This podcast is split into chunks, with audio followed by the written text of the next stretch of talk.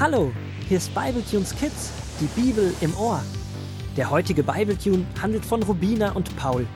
Die beiden Holzwurmgeschwister erleben eine Menge spannender Abenteuer. Gut, dass sie ihren Großvater haben, der ihnen jederzeit mit Rat und Tat zur Seite steht. So auch heute, an diesem erneut brütend heißen Junitag. Doch es ist ein guter Tag. Familie Wood macht einen Probespaziergang mit Pups. Paul findet den Namen dann doch passend, weil die Sonnencreme, wie Großvater sie nennt, immer ein Pupsgeräusch macht, wenn die Menschen sie aus der Tube drücken. Die Eltern Wood sind begeistert. Vater Wood und einige andere mutige Männer besorgen noch mehr. Die Sonnencreme wird fleißig in Tuben gefüllt, verteilt und bald darauf pupst es im ganzen Dorf. Natürlich klauen sie den Menschen nichts. Sie sammeln nur heruntergefallene Sonnencremetropfen auf. Auch die Schule kann nun wieder von allen besucht werden. Paul wird gefeiert, doch am Nachmittag kommt er ziemlich enttäuscht heim. Oh, Pauli, du siehst ja niedergeschlagen aus. Was ist denn passiert? Ist die Pups leer? Nein, damit ist alles super. Ach, Rubina, so unfair, sag ich dir. Unfair? Das hört sich aber nicht gut an. Darf ich mich zu euch setzen? Klar, Großvater. Vielleicht kannst du ja helfen. Fitzi, die flitzende Milbe, Slow, der Tausendfüßler und ich wollten zum neuen Skatepark und dort fahren. Gerade als wir fertig waren, Slow den 98 Inline-Skates anzuziehen, kamen Rasmus, die Heuschrecke und seine Kumpels. Nur weil sie älter sind, haben sie uns nicht fahren lassen. Egal, was wir gemacht oder gesagt haben, nicht mal fünf Minuten durften wir fahren. Sie haben alles blockiert. Also blieb uns nichts anderes übrig, als wieder heimzugehen. Das ist doch nicht fair. Wir Kleinen kommen immer zu kurz. Das tut mir aber leid, Paul. Wenn es doch genug Platz für alle gäbe. Letztes Jahr war die Welt noch besser. Da hatten wir noch einen schönen großen Park mit Schwimmbad und einem riesigen Skatepark. Und dann kam die große Überschwemmung und hat fast alles zerstört. Das Schwimmbad hat seitdem zu, der Park ist gesperrt und wir haben nur noch diese wenigen Sprungrampen für unsere Skateboards und Inline-Skates. Im ganzen Dorf sitzen sich die Käfer im Weg. Kaum Platz für alle. Kinder, Kinder, ihr habt völlig recht. Das Unwetter und die Überschwemmung letztes Jahr waren schlimm, aber alle haben es überlebt, und das ist wahrlich ein Wunder. Ich werde euch die Geschichte aus 2. Mose weiterlesen. Und so liest der Großvater aus 2. Mose 1 die Verse 8 bis 14. Nun regierte ein neuer Pharao in Ägypten, der Josef nicht mehr kannte. Er dachte, diese Hebräer sind schon so viele, hoffentlich kämpfen sie nicht eines Tages gegen uns, weil sie selbst das Land regieren wollen. Also befahl er, dass die Israeliten schwere Arbeit tun sollten.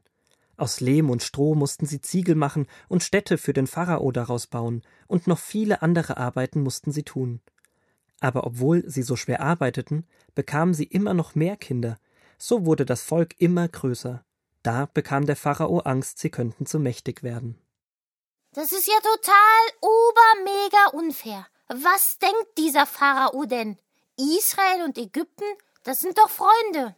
Genau, die haben es doch gut miteinander. Die Israeliten machen doch gar nichts, dass man denken könnte, die wollen den Pharao angreifen. Und trotzdem denkt er das. Manchmal entwickeln sich Dinge um uns herum, die wir gar nicht wahrnehmen. Und irgendwann erschrecken wir, wenn wir sie dann doch auf einmal sehen. Wisst ihr noch, als Paul Kresse gezüchtet hat? Rubina, du bist ein Wochenende weg gewesen. Und als du zurückkamst, warst du beeindruckt, wie viel größer die Kresse gewachsen war. Und ich habe sie nur komisch angeguckt, weil es mir gar nicht aufgefallen war. Wenn wir manchmal in einer Situation drinnen stecken, sehen wir gar nicht, was sich alles tut. Und manchmal erkennen wir durch jemand anderen oder einfach so, dass sich doch einiges geändert hat. Und so einen Moment hatte vielleicht der Pharao. Plötzlich hat er gesehen, dass die Israeliten so viele sind, dass sie vielleicht sogar Krieg gegen Ägypten führen können. Da bekam er Angst. Vor allem kannte er Josef nicht mehr und all die guten Geschichten. Er sieht nur, oh nein, es sind so viele und sie sind stark und sie werden immer mehr. Ich bin ja mal sehr gespannt, was er als nächstes tut. Trotz der schweren Arbeit, die sie auf einmal tun müssen, wird das Volk immer noch größer. Inzwischen haben wir ja schon einiges über Menschen und Würmer und Gott gehört. Und Angst war nie ein guter Ratgeber. Da hast du allerdings recht, Robina. Angst hilft uns nicht, gute Entscheidungen zu treffen. Aber Angst hat doch jeder mal. Jeder hat mal Angst, ja. Und trotzdem kann man mit Angst ganz unterschiedlich umgehen. Der Pharao denkt aus Angst gar nicht mehr nach. Die Angst verschließt sein Herz. Er wird hart und böse zu den Israeliten, ist unfair. Angst kann in uns Misstrauen aufbauen. Wir haben Angst, dass wir zu kurz kommen, nicht das bekommen, was wir brauchen, und aus dieser Angst werden wir unfair zu anderen, suchen nur unseren Vorteil. Statt gemeinsam unterwegs zu sein. Wenn der Pharao Gott gekannt hätte, wüsste er, dass er unendlich geliebt ist und dass Gott auch ihn versorgen möchte mit allem, was er braucht. Und er hätte gewusst, dass die Israeliten und alle anderen Menschen genauso geliebt sind. Dann hätte er vielleicht einen Weg gesucht, bei dem es allen gut geht. Ihr beiden, das habt ihr schön gesagt. Egal welche Angst wir haben, ob es die Angst vor Spinnen oder vor Dunkelheit ist, die Angst davor, dass Mama mich weniger lieb hat als mein Bruder oder meine Schwester, oder die Angst ausgelacht zu werden, weil man nicht so tolle Sachen geschenkt bekommt wie andere Kinder. Jede Angst können wir Gott, dem Vater im Himmel, erzählen.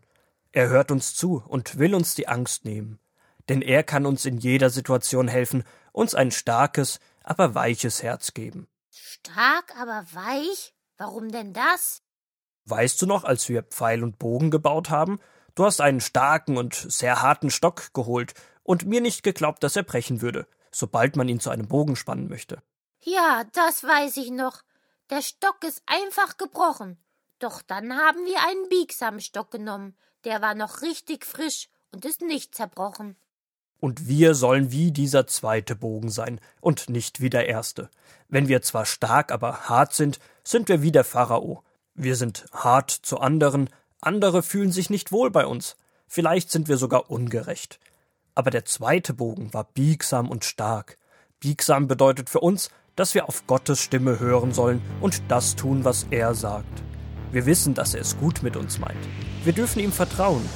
Deswegen brauchen wir keine Angst haben, und wenn wir doch mal Angst haben, dürfen wir zu ihm beten und ihm alles erzählen, was uns Angst macht. Meistens ist es danach schon gar nicht mehr so schlimm. Dann beten wir jetzt für unsere Stadt und meine Angst, dass der Sommer total öde wird und wir nie auf die Skatebahn können.